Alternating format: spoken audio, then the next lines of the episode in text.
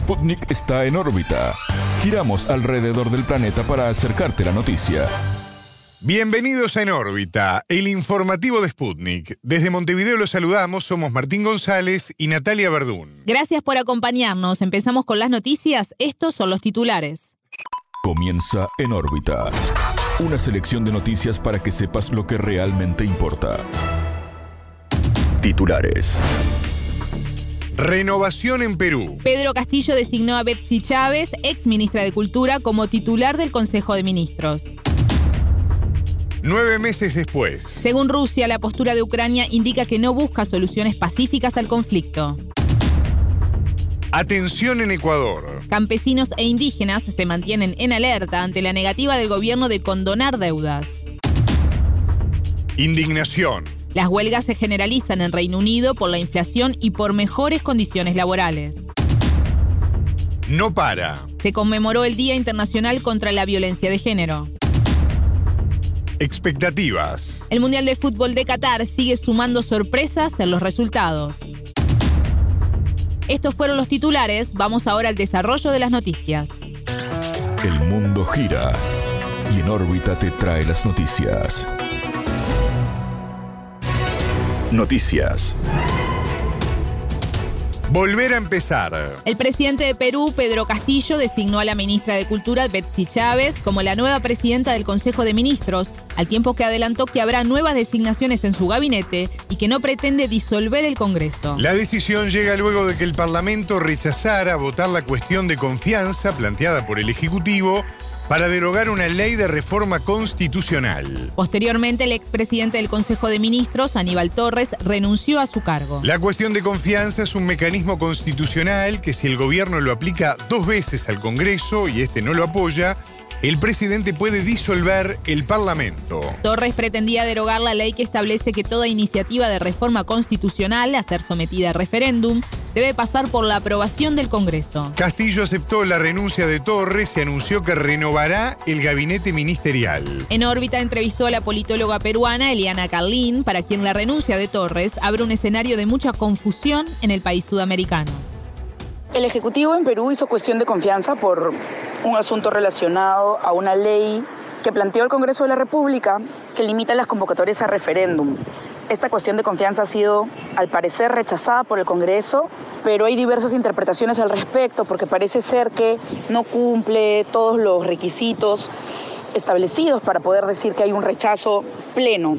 Sin embargo, el Ejecutivo ha dado un mensaje en el cual interpreta que ha habido un rechazo y ha renunciado el presidente del Consejo de Ministros. Se produce una crisis total del gabinete. Ahora mismo se están nuevamente barajando nombres posibles para el nuevo gabinete. Y la situación es bastante confusa porque desde el legislativo no interpretan que esta se cuente como una primera denegatoria de confianza, dado que la norma establece que a la segunda denegatoria de confianza el presidente de la República tiene la facultad de disolver el Congreso. La analista hizo referencia a qué se puede esperar de la conformación del nuevo gabinete. En realidad es probable que sea un segundo gabinete vinculado a los entornos más cercanos que han venido trabajando con el presidente. Sin embargo, hay voces que indican que hay un equipo técnico de asesores nuevo que estaría rodeando a Castillo y que lo haría en todo caso alejarse de las fuerzas tradicionales de la izquierda con las que fue elegido.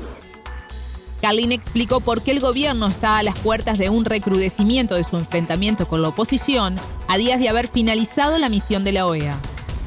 Esta nueva crisis ocurre solamente a días de que la OEA sale del Perú. Vino en una misión ante una situación complicada en la cual el presidente invoca la Carta Democrática y la OEA accede.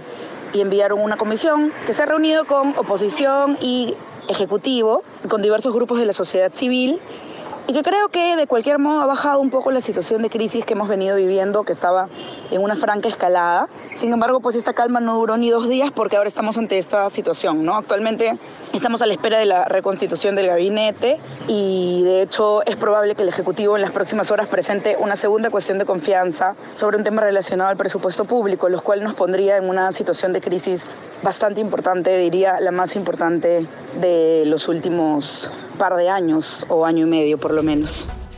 Escuchamos a la politóloga peruana Eliana Carlin. nueve meses. Rusia considera que la postura del presidente de Ucrania indica que no busca soluciones pacíficas al conflicto. Volodymyr Zelensky, en diálogo con el periódico británico Financial Times, se refirió a la situación en Crimea. Según el mandatario, Kiev aboga por la desocupación de la región por medios no militares. Pero si la decisión sobre la península implica que es parte de Rusia, Nadie debería perder su tiempo en eso, agregó. Según el Kremlin, Ucrania no ha renunciado a su postura de que Crimea debe ser devuelta por la fuerza. Para Moscú esto significa la separación de su territorio y está fuera de discusión. Crimea se descindió de Ucrania y se reincorporó a Rusia tras celebrar un referendo en marzo de 2014. En esta instancia, más del 96% de los votantes avaló esa opción en respuesta al violento cambio del gobierno en Kiev. El gobierno de Zelensky afirma que Crimea es territorio ucraniano provisionalmente ocupado. En tanto, se cumplieron nueve meses del inicio de la operación militar especial en Ucrania. Rusia sostiene que las repúblicas populares de Donetsk y Lugansk, reconocidas por Moscú como estados soberanos, necesitan auxilio frente a los ataques de Kiev. En este contexto, el presidente ruso Vladimir Putin se reunió este viernes 25 con las madres de los reservistas movilizados en la víspera del Día de la Madre. En palabras del mandatario, cada soldado en el campo de batalla se comporta de forma heroica y destacó que esto es principalmente mérito de sus madres.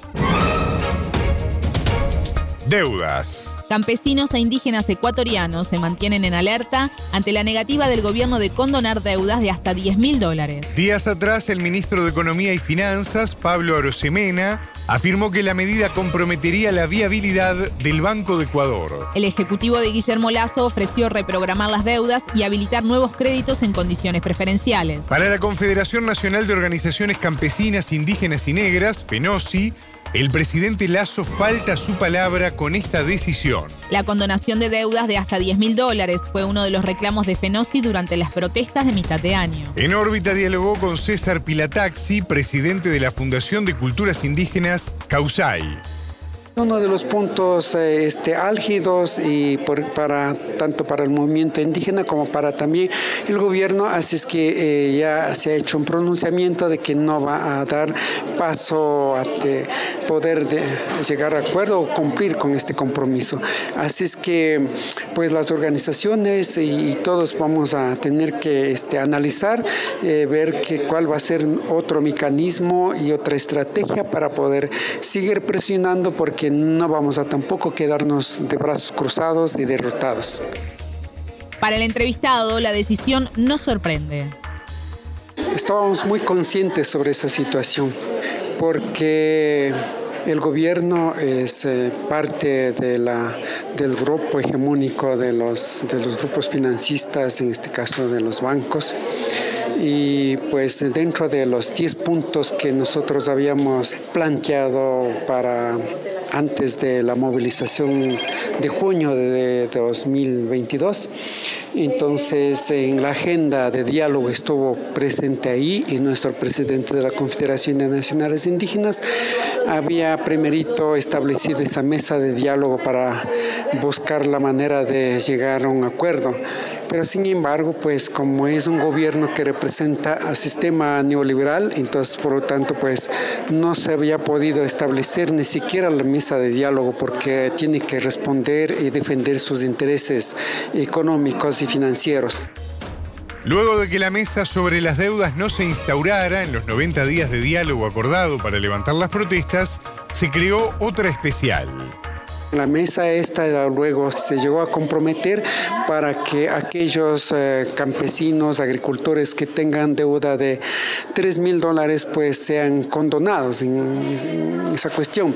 Pero luego eh, otro grupo de agricultores y campesinos pues eh, presionaron de que no solamente para aquellos que tienen deuda de 3 mil, sino que sean los que tengan 10 mil dólares de deuda con bancos, sobre todo banco del, banco del Estado, banco público, no siquiera con bancos privados.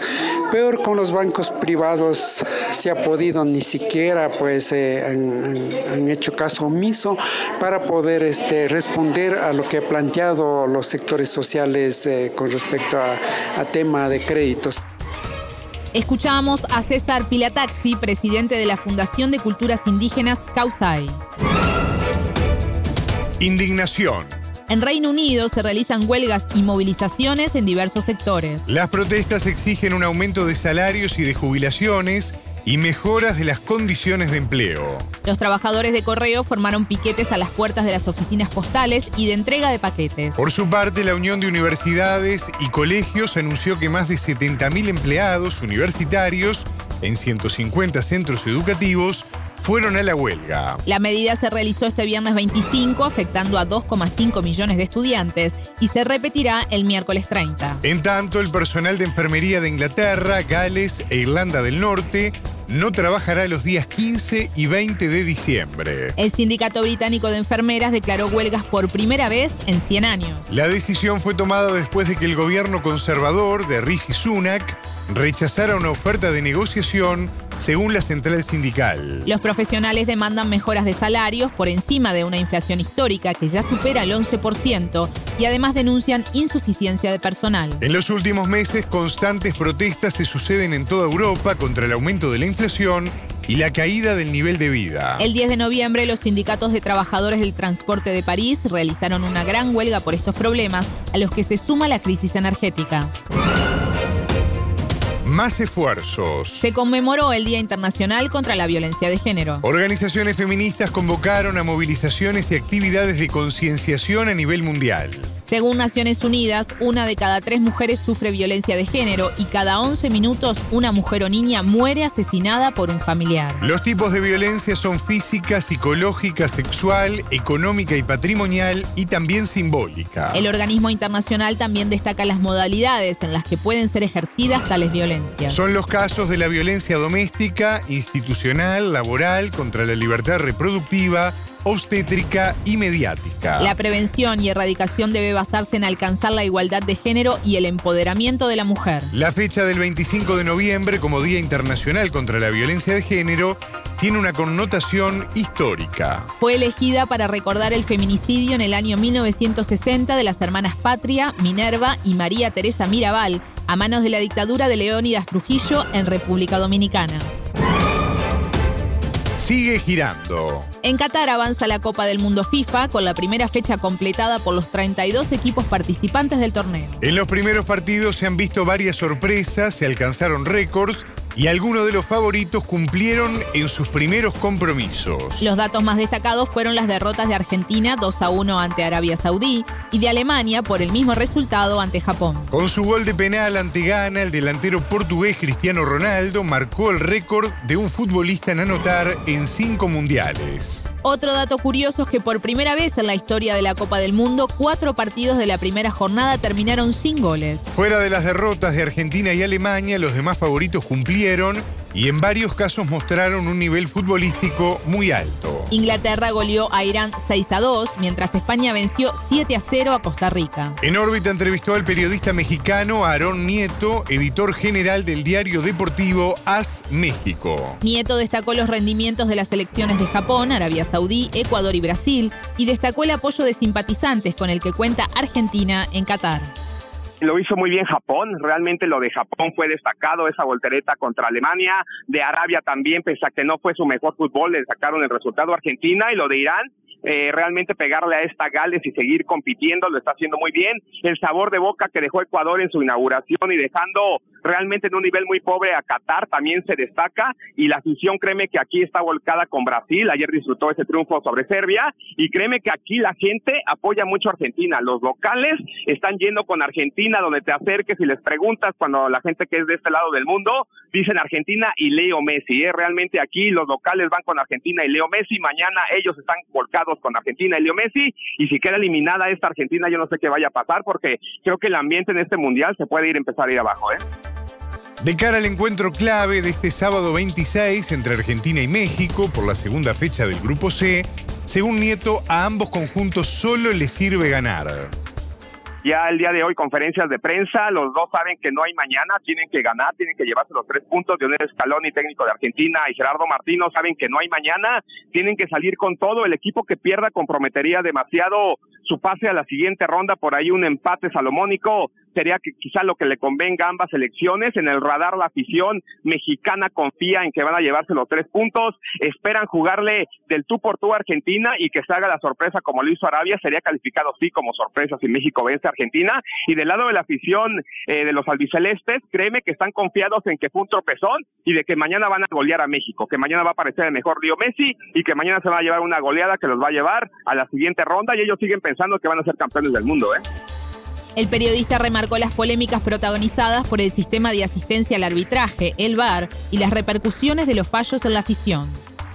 Realmente el VAR está causando mucha polémica de este lado Simplemente ayer en el partido de Portugal contra Ghana, una falta sobre Cristiano Ronaldo dentro del área, muchos lo calificaron como que no había nada y la molesta incluso del equipo de Ghana, la misma afición decía es que ni siquiera voltearon a ver el VAR, ¿para qué existe el VAR? Ya fueron muchas polémicas, Argentina se le anularon goles, a México se le marcó un, un penalti polémico contra Polonia, incluso el mismo México tuvo un penalti que no se le marcó Héctor Moreno, un agarrón dentro del área que el VAR no lo quiso revisar, es decir, este VAR, como en todas las ligas, no sabemos en qué momento va a actuar, en qué momento va a entrar, en qué momento va a salir y de repente es lo que desespera a la afición. No saben dónde termina pasando, no saben dónde va a terminar pasando el bar y de repente esa es la duda, ¿por qué el bar marca unas y por qué no marca otras? La molestia de la afición es muy grande porque no entienden como en sus ligas obviamente cómo se maneja este bar. Escuchábamos al periodista mexicano Aaron Nieto, editor general del diario deportivo AS México hasta aquí en órbita. Pueden escucharnos a las 18 horas de México, 21 de Montevideo y a las 0 GMT por sputniknews.lat. En órbita.